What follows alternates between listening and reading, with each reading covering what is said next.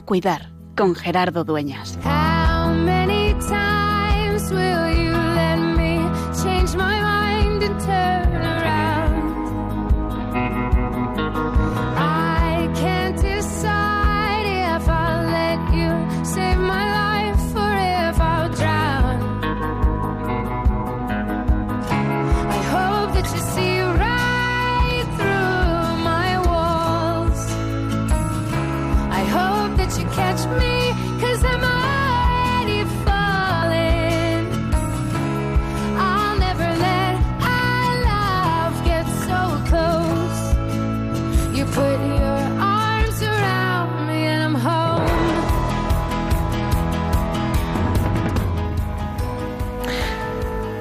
Avanzamos durante. avanzamos en el mes de septiembre.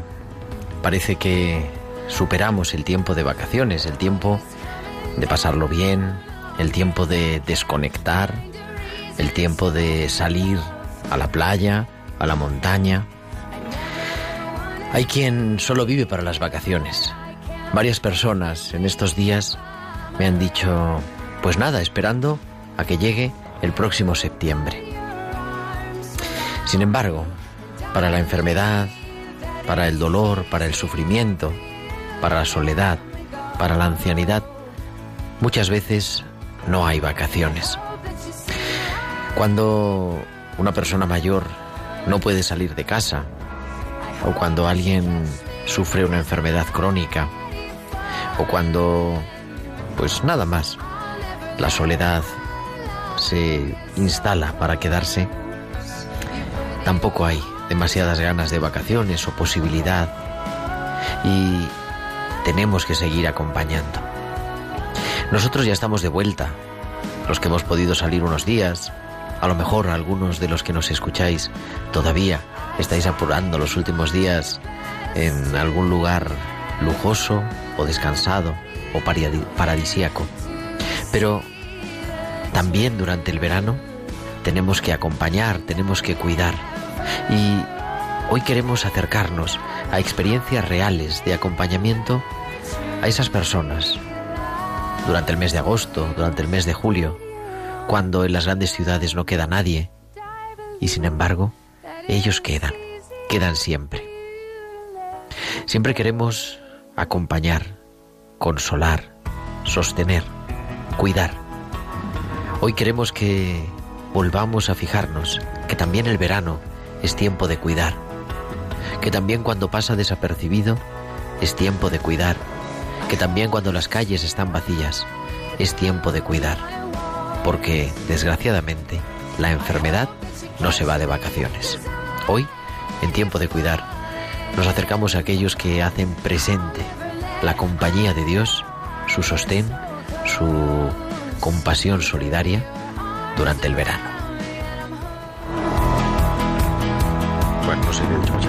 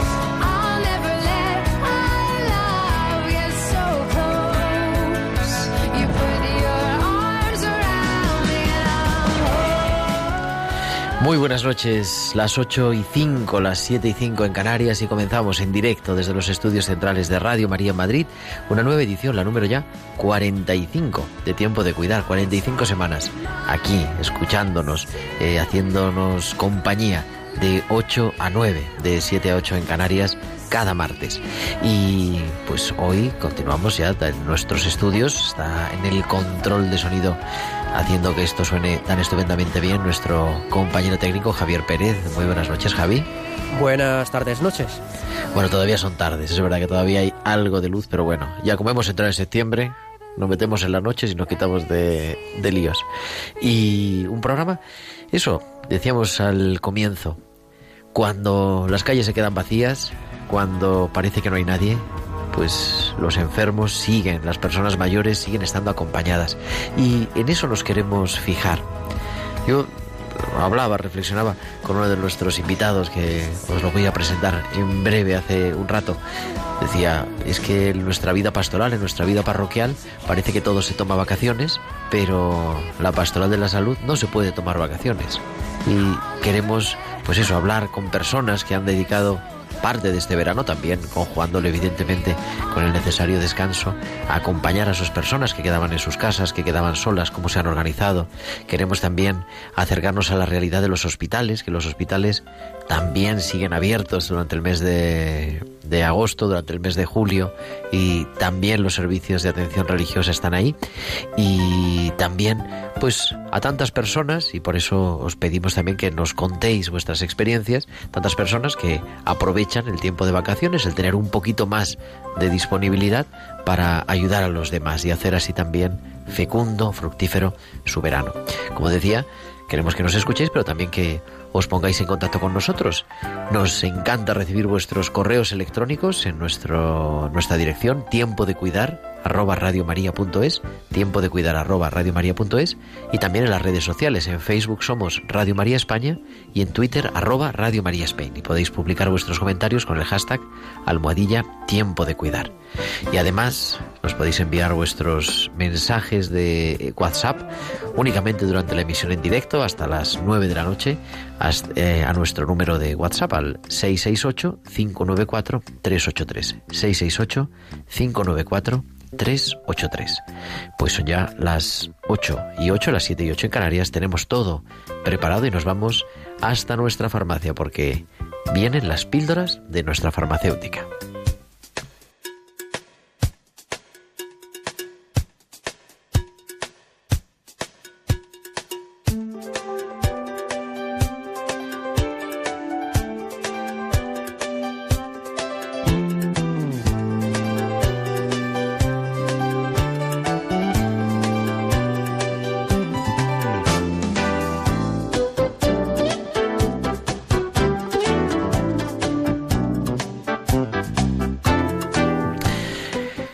Doctora Inmaculada Castillo es nuestra farmacéutica de cabecera. Muy buenas tardes, noches, Inma.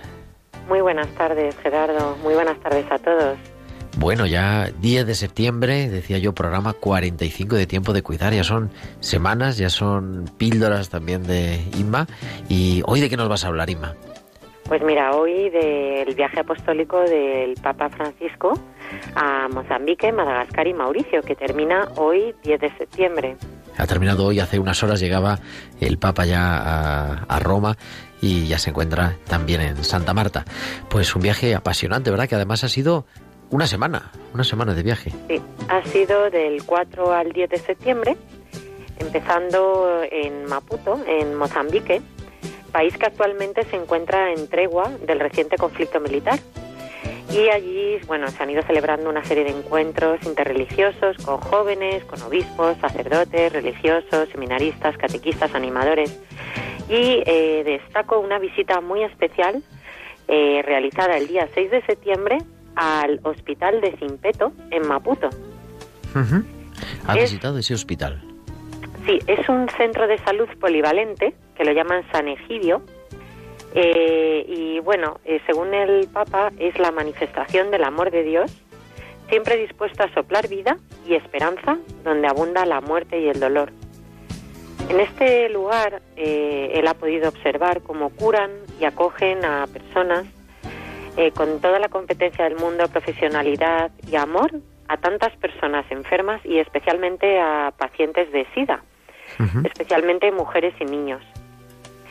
Eh, nuestro Papa Francisco ha recordado la parábola del buen samaritano, haciendo una, una comparativa con, las personas que allí trabajan.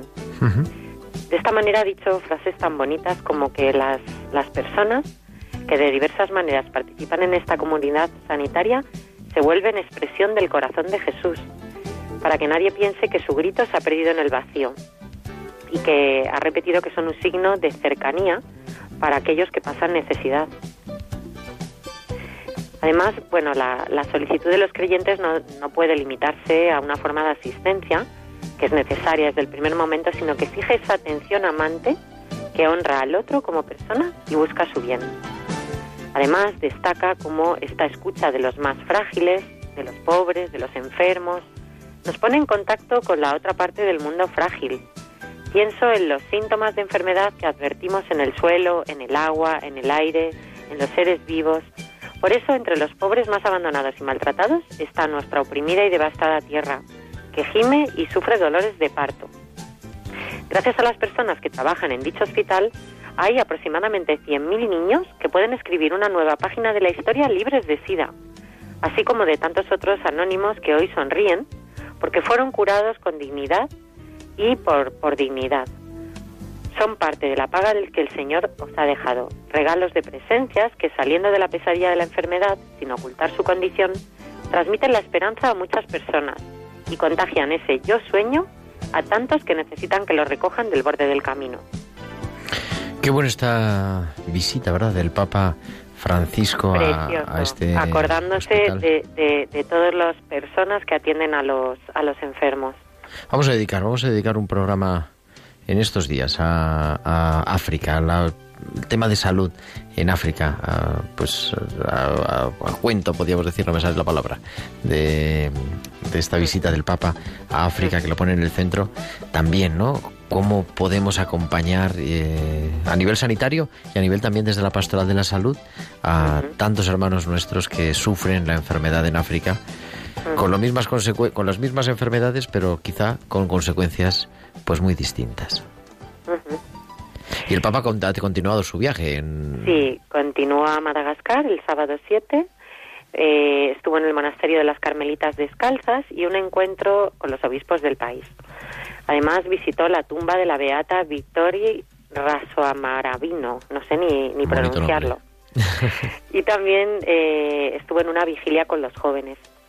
El, día siguiente, el día 8, celebró la Eucaristía el, eh, el campo diocesano de Soamandraz, y hoy por Dios, y se trasladó a la ciudad de la amistad de Amacasoa, Acamasoa, encabezando una oración por los trabajadores en la cantera de Mahatatana. Hablas un perfecto madagascarense. y por último, eh, terminó el viaje en Mauricio, en Port Louis, su capital, presidiendo la Santa Misa en el monumento a Santa María Reina de la Paz y reuniéndose con los obispos de la Conferencia Episcopal del Océano Índico y realizando una visita al santuario de Père Laval. Pues un viaje intenso, un viaje largo.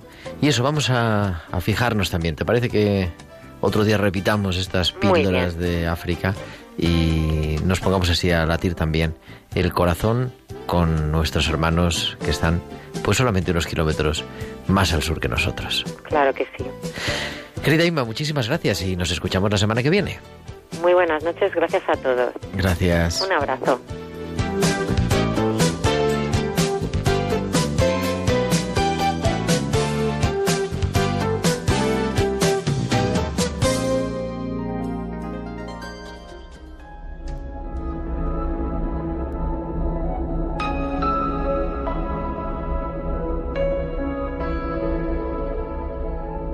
Pasado tantas veces por el valle de la oscuridad.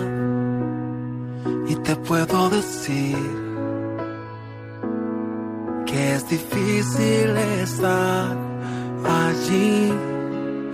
Y que tengo cicatrices que cuentan tantas historias que me han hecho crecer, pero ves, aún estoy aquí, más fuerte que nunca, y todo esto se debe a que he puesto mi confianza en aquel que me llamó y que su respaldo me prometió. Y nunca he estado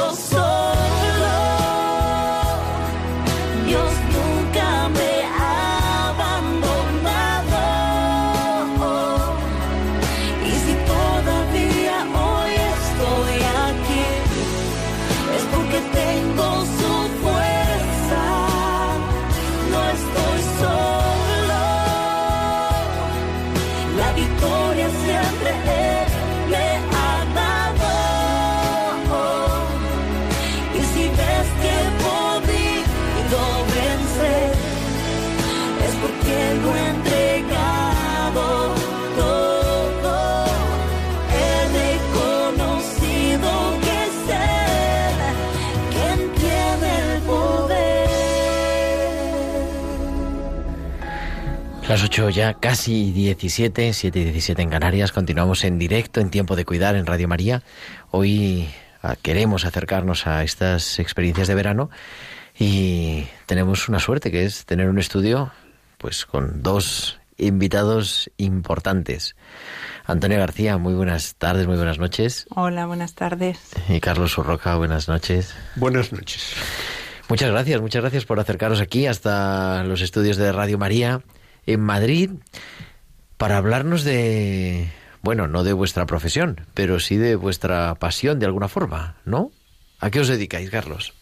Vamos a con referente a, tiempo de cuidar. Bueno, yo me dedico justamente a las personas, pero antes de llegar ahí eh, el circuito ha sido bastante complejo, desde la ingeniería industrial química hasta una escuela de negocios y a llegar, digamos, hasta la visión sistémica de familias y, y de organizaciones, ¿no? Y al mismo tiempo, pues bueno, eh, tú me has dado esa oportunidad de poder acompañar a personas maravillosas y, y esa es una experiencia eh, fantástica que me siento muy agradecido de haberla podido y desarrollar ahora. Estar desarrollando. Sí. ¿Y en qué consiste, Antonia? ¿Qué es lo que hacéis? Pues eh, nosotros tuvimos la oportunidad de, acercarnos a personas, a personas enfermas, a personas que necesitan acompañamiento y nos empezamos a acercar para llevar la comunión a estas personas y mm, eh, pues las visitábamos, les llevábamos la comunión y con esa mm, ese comienzo también hemos eh, llegado a atender su lado humano, a acompañarles, eh, a escucharles, de manera que se ha creado pues ese vínculo con ellos, ¿no? Les llevamos principalmente la comunión, pero también les escuchamos y les acompañamos y les acompañamos en su soledad, ¿no? Y en su enfermedad. Venís de la parroquia de San Juan de Rivera, de Madrid, una parroquia en el centro de Madrid, en una zona, eh, pues así, elegante, que podríamos decir, o lo que queramos, pero donde hay enfermedad, donde hay soledad, donde pues hay mucho que acompañar. Sí, por descontado. Eh, completando un poco lo que decía Antonia, eh, al principio pues íbamos a dar la comunión y, en el fondo eran cinco minutos, porque prácticamente las personas no nos conocían y confiaban en nosotros y abrían su casa, fundamentalmente porque veníamos de la parroquia San Juan de Rivera. ¿vale? Pero después, poco a poco, los cinco minutos se han ido ampliando justamente porque ya no es solamente la comunión, es también el poder eh, estar en relación con ellas y el compartir por sus momentos de desesperanza, de sufrimiento, de enfermedad, de soledad y es evidente que podríamos estar muchísimo más, pero bueno, el tiempo da lo que da.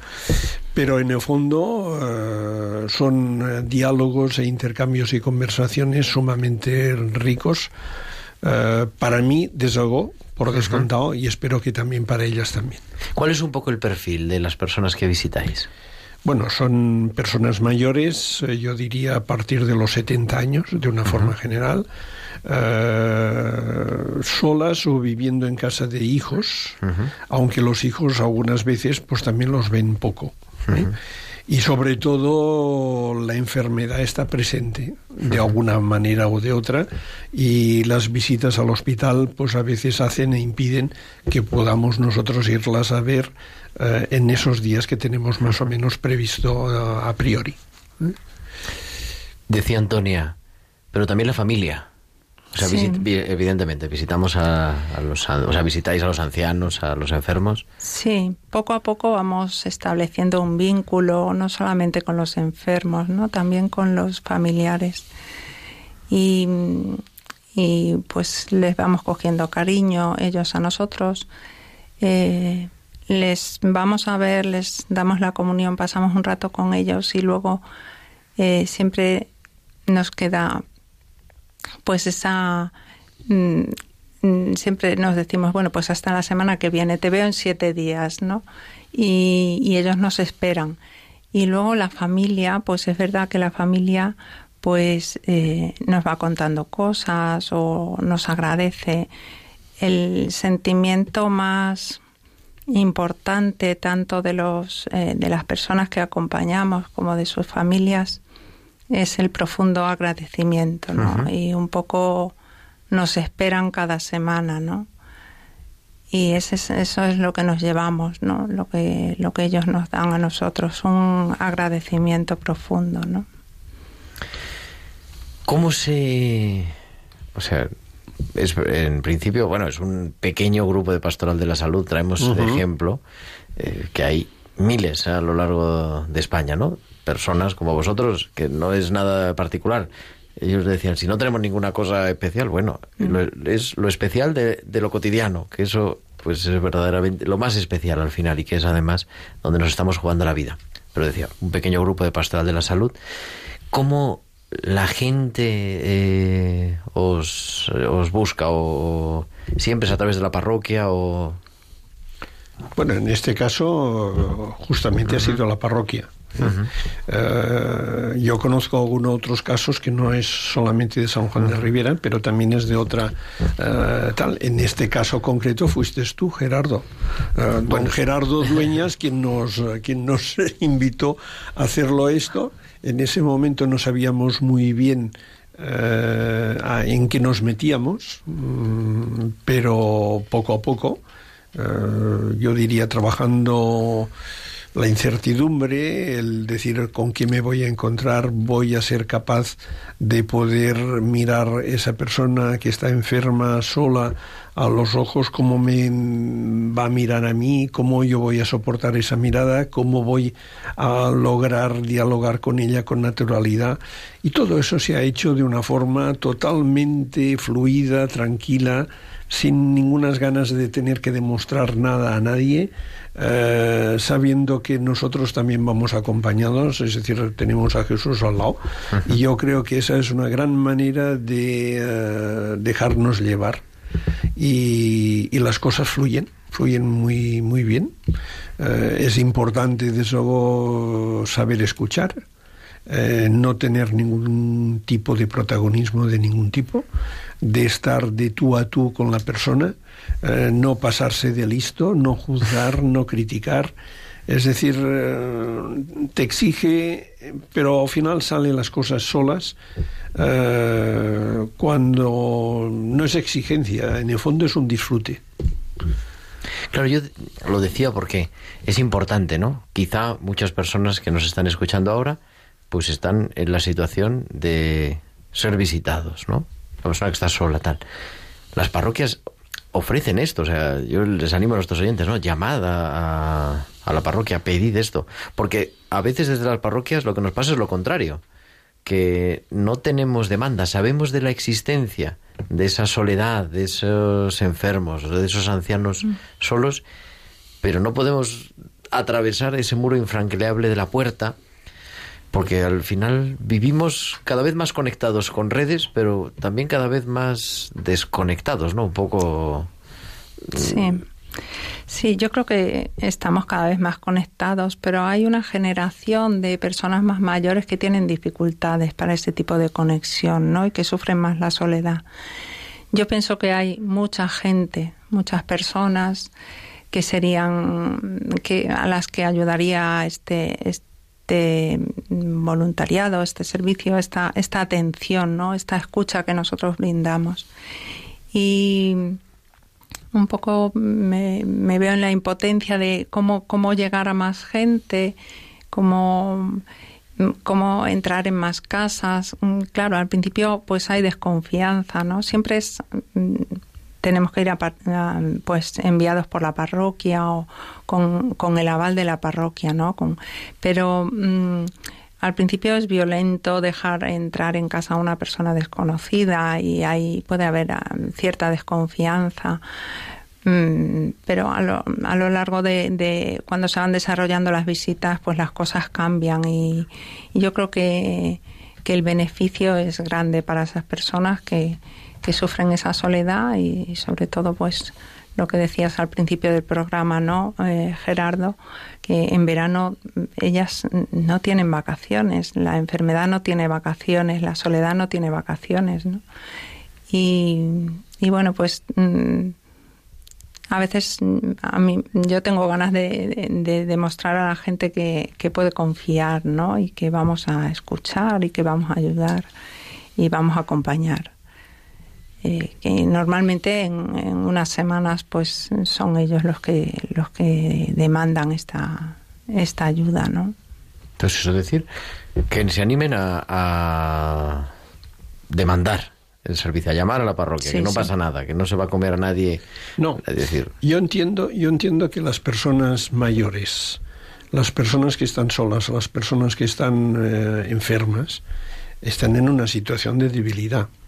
Con lo cual, abrir la puerta a alguien que no conocen, yo entiendo perfectamente que tengan una desconfianza enorme y que esa persona que entra por la puerta no se va a aprovechar eh, de ellas de alguna manera. ¿Vale? Ahí hay un tema eh, que yo entiendo delicado y que cada uno eh, lo puede resolver a su manera. ¿Vale?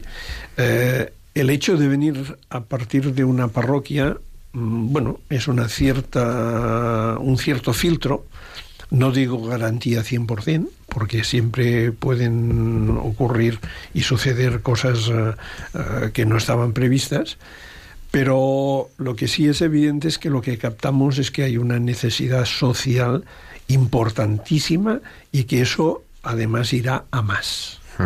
Y eso va a más. Por lo tanto, yo diría que como sociedad, si queremos crear una sociedad sana, eh, solidaria, eh, en la que haya personas que necesiten y personas que puedan ayudar a satisfacer esas necesidades y creo que eso es parte de, lo, de una sociedad sana, pues eso se tendrá que ir desarrollando cada vez más, vía formación de voluntarios, vía también selección de voluntarios, es decir, hay toda una serie de temas que, que nuestra sociedad tendrá que poner en marcha en serio para poder cubrir todas esas necesidades que en ese momento están ahí, perentorias y evidentes. Porque ahí decía Carlos, y yo creo que es también la, un punto muy a tener en cuenta, ¿no? Hemos dicho, la necesidad está clara. Ahora necesitamos conectar esa necesidad con, con la oferta que nosotros podemos tener de, nuestras parroquias y conocer de verdad que, que en el quinto derecha hay esta situación, porque lo sabemos a nivel general. Pero el otro lado es el lado, eso, de los voluntarios de Pastoral de la Salud, que yo he dicho muchas veces en este programa y en otros sitios, ¿no? Para ser voluntario se presupone la buena voluntad, pero no basta la buena voluntad, ¿no? Mm. Hace falta formación. Carlos, que es un gran profesor, antes en una intervención ha dicho en cuatro palabras básicamente en lo que consiste, ¿no? En lo que consiste eh, pues cómo se puede acompañar, ¿no? Yo he apuntado rápidamente escuchar, estar centrado en la persona, no juzgar, ¿no? Y a eso se aprende. A escuchar puede haber, yo, yo no, sé, no sé si estáis de acuerdo, vamos, que podemos Sí, sí. intervenir, ¿no? Eh, pero no es solo una capacidad innata, sino que se puede aprender a acompañar, hay que aprender a acompañar a la gente. Sí, y, pero hay una parte que para mí eh, no se trabaja en general, que es toda la parte emocional. Eh, es decir, no es cuestión, la formación que se aprende en general en la mayoría de los sitios es más sobre todo de conocimiento y empezamos a hablar de, de actitudes y de comportamientos. Pero ahí estamos hablando también de emociones y la parte emocional eh, es un tema eh, que no se trabaja en general y que a veces nuestros comportamientos y actitudes están condicionados por todos los temas emocionales que no tenemos resueltos cada uno de nosotros. Y ahí es un tema delicado que evidentemente eh, convendrá con el tiempo irlo trabajando cada vez más en profundidad y no tener miedo a ello. Enfrentarse también a... Sí, sí, a uno mismo antes que al otro, ¿no? Vosotros habéis tenido algo de formación, una Sí. formación más o menos eh, reglada, ¿no? Y yo, ahora, ahora os dejo vuestra, toda esta experiencia, pero yo que también he tenido la formación, un poco antes, pero es lo mismo, me acuerdo que el primer día, y yo, eh, me parece que alguna... Eh, me he de contar en la radio, ¿no? El primer día que llegamos hice un máster de, eso, de counseling, ¿no? De relación de ayuda. Y el primer día la profesora, la directora del máster, Felicidad Vicente, nos dijo, bueno, yo quiero que no solamente vengáis a aprender como técnicas o qué es lo que hay que hacer, adquirir conocimientos, sino que esto os vaya a transformar, ¿no? Como persona y tal. Y yo cuando estaba oyendo allí sentado en el sillón del salón de actos dije, bueno, esta mujer ahora a estas alturas nos va a venir a decir cómo nosotros tenemos que enfrentarnos a nuestra vida. Dos años después me tocó a mí dar el, el discurso final, ¿no? me eligieron de representante de, de los alumnos, ¿no? Del- al acabar el máster. Y recordé esas palabras y dije, y tengo que decir que es verdad, que cuando uno se forma, cuando uno se, se prepara para poder acompañar, también ve esa necesidad de crecer emocionalmente, de dejarse acompañar, de tener un corazón un poquito más blando y que no pasa nada, ¿no? Algo así. Yo, a mí, y a mí me ha, me ha transformado eso también, en la manera de relacionarme, pero no solo la manera de relacionarme con los demás, sino también conmigo mismo, incluso con Dios también, ¿por qué no lo vamos a decir, no? No sé si vosotros habéis tenido así como un dejarse tocar, ¿no? Por la formación. Sí, nosotros hemos tenido también una formación. Yo creo que es muy importante tener una formación, digamos, pues más, eh, pues eh, conocer habilidades, actitudes, pues eh, también en relación de ayuda, en counseling, ¿no? Nosotros la hemos tenido. Y luego hay la otra faceta que un poco decía Carlos también en el ámbito humano y yo diría en el ámbito de la fe, ¿no? Nosotros somos acompañantes también desde nuestra fe, ¿no? Y mm, aunque acompañamos a las personas eh, en su humanidad y en su enfermedad, pero bueno, mm, ahí lo humano y, lo divino están conectados, ¿no? Y, y, mm, y yo pienso que, que, que por eso es importante, ¿no? Es importante tener una formación y al mismo tiempo tener una experiencia, las dos cosas, la formación y la experiencia. Y, y a partir de ahí, pues yo creo que, que los, los, eh, la ayuda puede ser mucho más efectiva. Y al mismo tiempo, lo que decías de uno mismo, ¿no? Yo pienso que también el acompañante necesita pues esa supervisión, esa ayuda, autoayuda o ayuda de un grupo de, de control, ¿no? Precisamente para aumentar la confianza en esas personas que sabemos que, que van a seguir, pues eh, van a realizar este tipo de ayuda de una determinada manera, ¿no? Y son importantes pues los grupos de supervisión o los grupos de control o los grupos de ayuda del, de, atención al voluntario también no uh -huh. yo creo que es una faceta que, que, no debemos descuidar. Claro al final estamos en contacto pues eso con el mundo del sufrimiento de, del dolor y eso nos afecta. Decía Carlos hace un rato. Me acuerdo el, el o sea es cómo hemos cambiado no al principio teníamos miedo. Te acuerdas el primer día Sí. Eh, Pero es que después de ese primer día, bueno, antes de ese primer día yo ya me había encontrado con situaciones para no, o sea, para directivos de empresas, etcétera.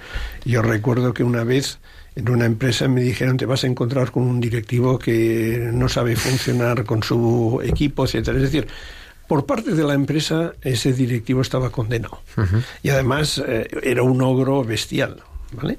Y yo el día que me tuve que enfrentar, digamos, a él, dije, si yo me enfrento a él viendo ya que entra por la puerta un ogro, etcétera, ya con esos prejuicios, automáticamente ya me estoy autoexcluyendo de poder hacer nada.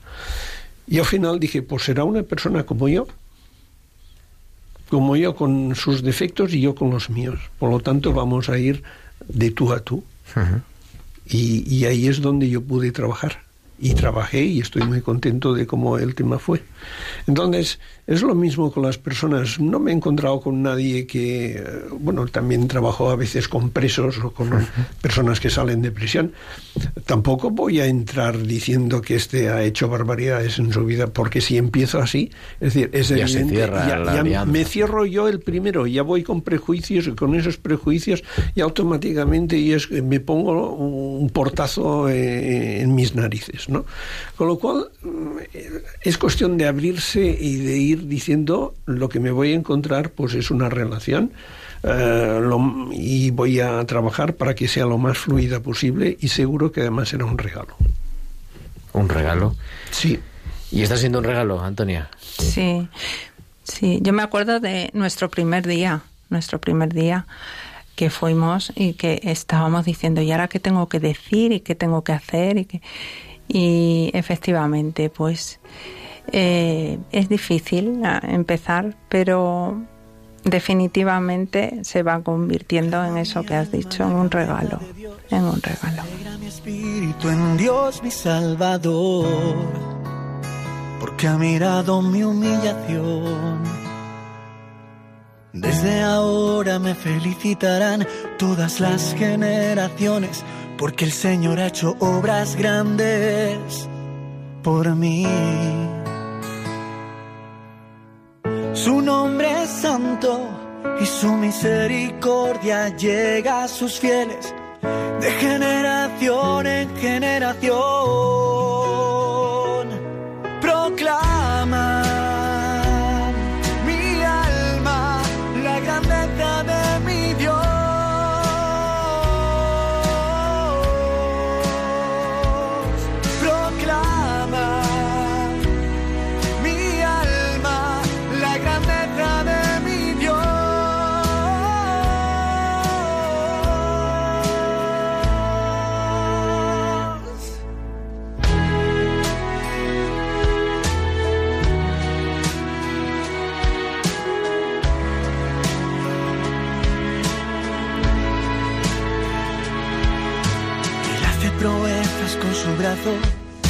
Dispersa a los soberbios de corazón, derriba del trono a los poderosos y enaltece a los humildes.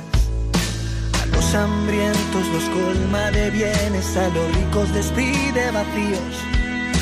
Auxilia a Israel acordándose de su misericordia. Venga, vamos. Continuamos, son las 8 y 39, las 7 y 39 en Canarias. Estamos en directo en Radio María, en Tiempo de Cuidar, con Antonia, con Carlos aquí en el estudio, que nos están compartiendo esto. Y, y entonces en verano, ¿esto se os vais de vacaciones o cómo está la cosa, Antonia? Espera, espera, que no te oímos bien, a ver. De- Nos vamos de vacaciones como todo el mundo. y Sí. los enfermos también. Ya Tenemos en septiembre o en octubre familia. les vais a buscar. Bueno, eh, en verano nos vamos de vacaciones, porque tenemos nuestras familias y nuestras, eh, pues nuestro ritmo de vida y nuestros trabajos y nos cogemos vacaciones y nos vamos. Pues en verano intentamos sustituirnos en este grupo de dos, nos sustituimos el uno al otro, el otro al uno, pues eh, intentamos, hablamos con las personas a las que acompañamos, a lo mejor cambiamos el día, pues em, voy a venir a verte un día antes, un día después, o mira, en, em, pues la semana que viene no voy a venir, intentamos, hablamos con la parroquia para que nos sustituyan, en fin, intentamos multiplicarnos porque sabemos que ellos ahí siguen y que efectivamente ellos no se van de vacaciones. Porque ellos no se van de vacaciones. Carlos Bastida, muy buenas noches. Muy buenas noches, Gerardo. Carlos Bastida es el capellán del Hospital de Canto Blanco, colaborador del programa de la Liturgia de la Semana también. Y dice Antonia que los enfermos no se van de vacaciones, pero en tu hospital sí, ¿no? Se cierra todo y os vais todos, ¿o cómo? Sí, sí, se van todos a sus camitas y a sus habitaciones para, para esperar que pase el verano y vuelva a la actividad ordinaria normal.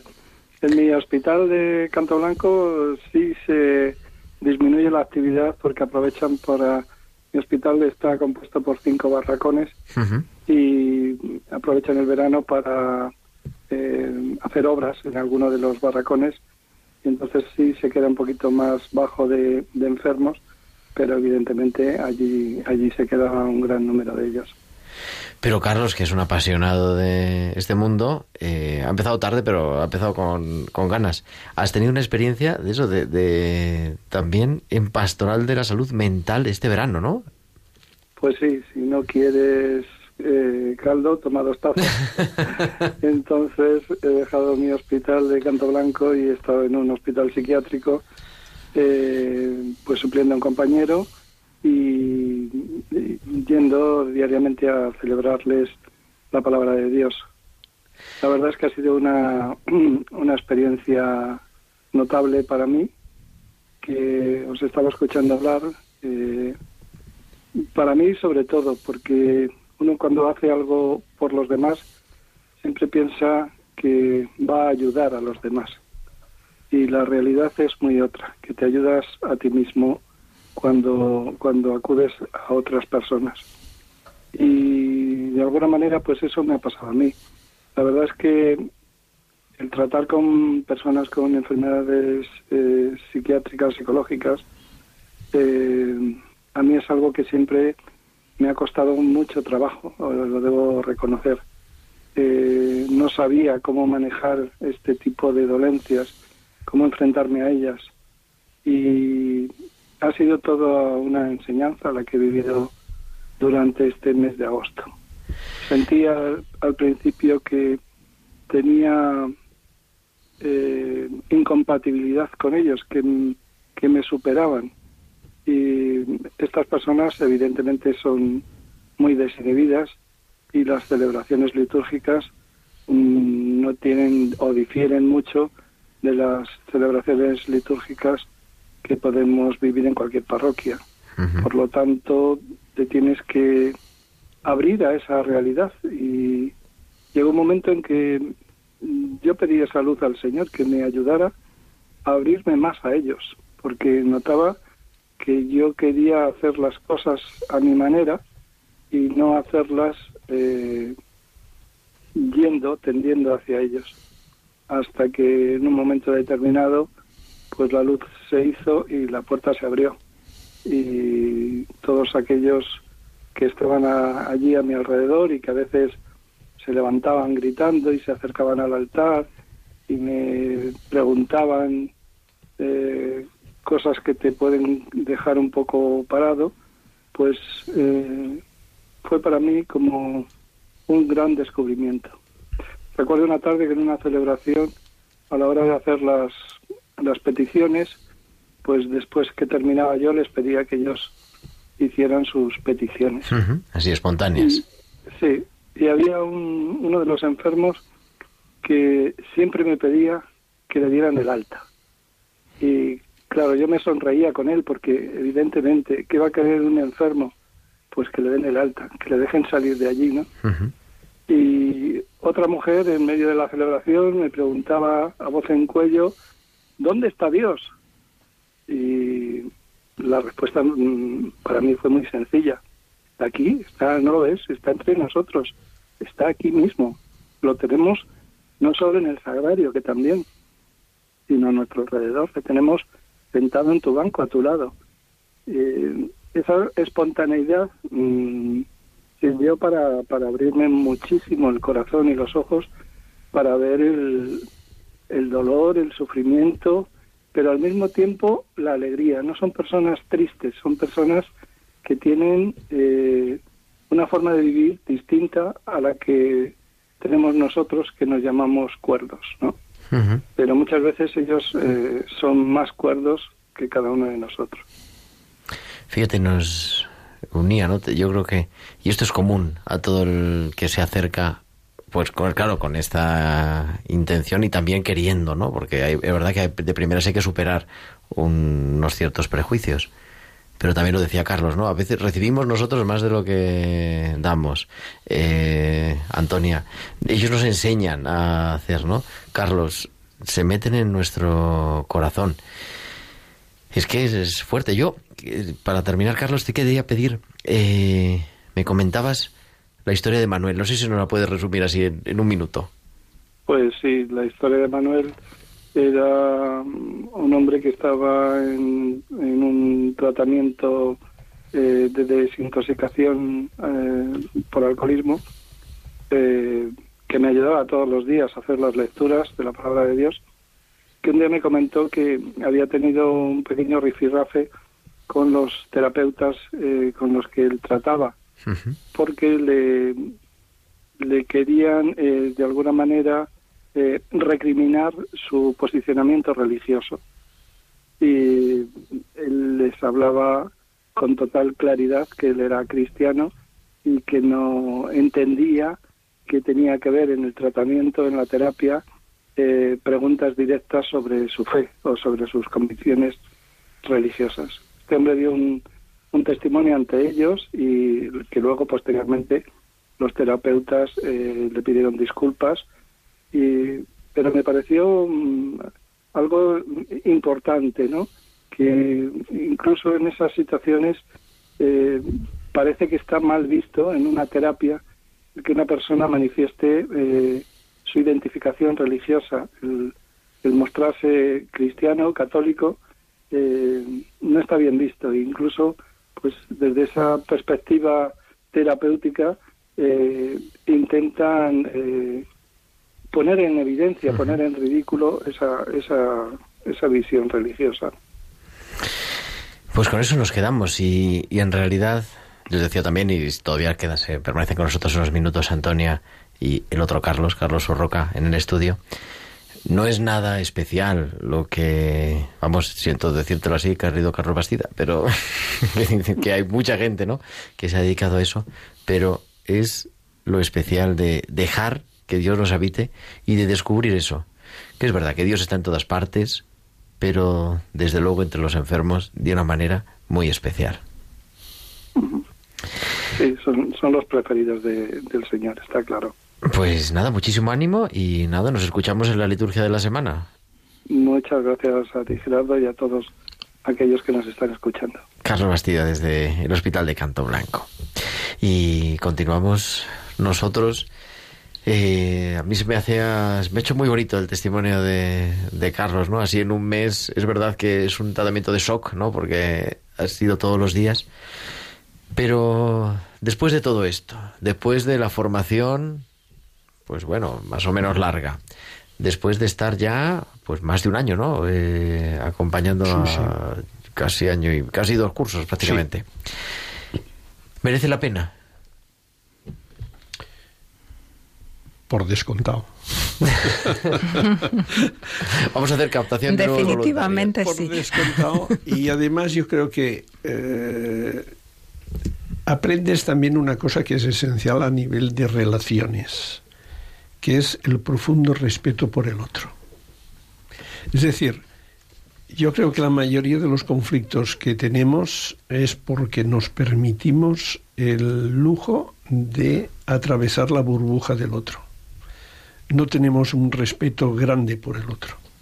Pero cuando tú respetas al otro y ves su burbuja y ves la tuya, yo creo que es una base fundamental para que las relaciones se establezcan fluidamente sin ningún miedo a transgredir nada de nada.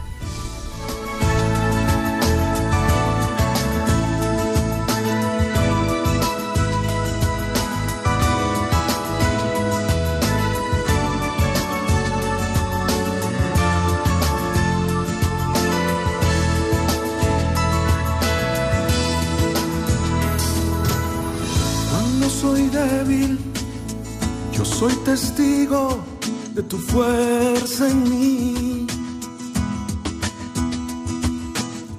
Cuando soy débil es cuando triunfa tu poder en mí, Señor. Cuando soy débil, tú muestras plenamente en mí tu amor. Glorío y hoy me alegro en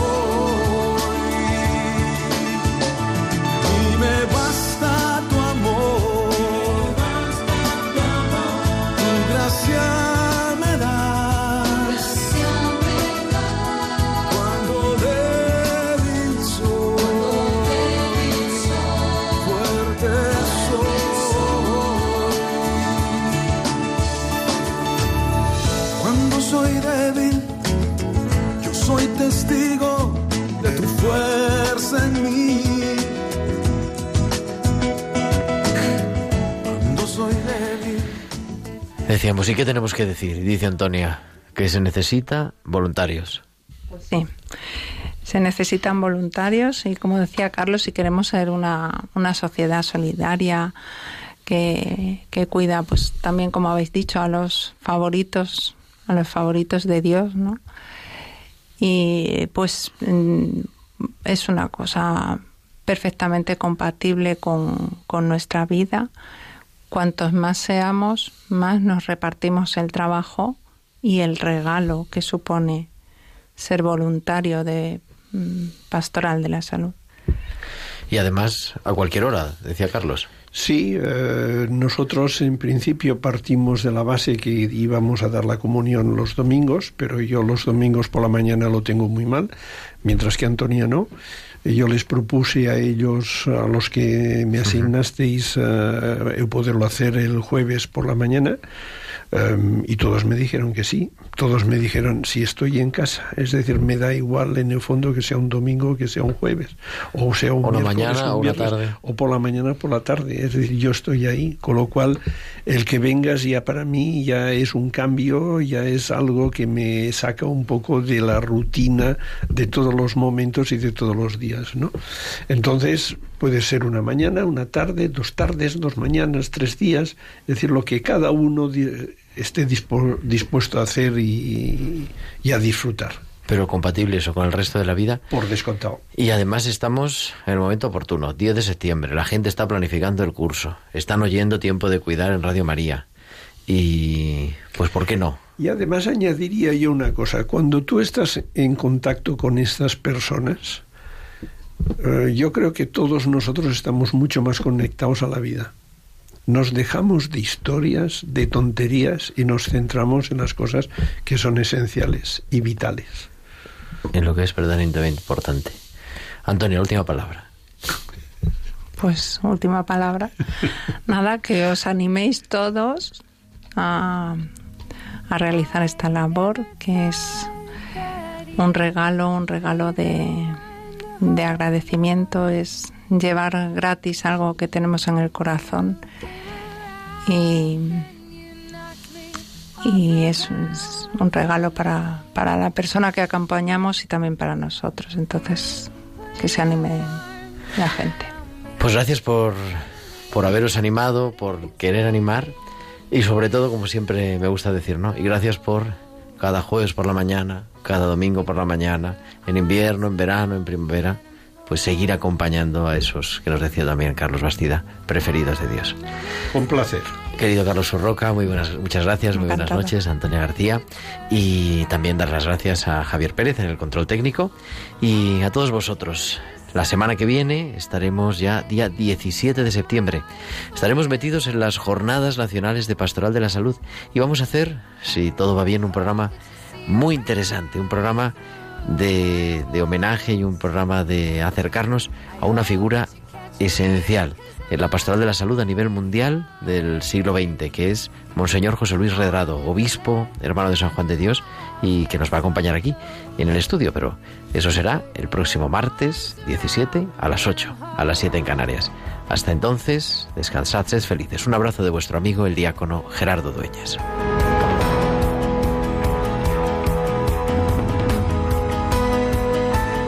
Han escuchado Tiempo de Cuidar con Gerardo Dueñas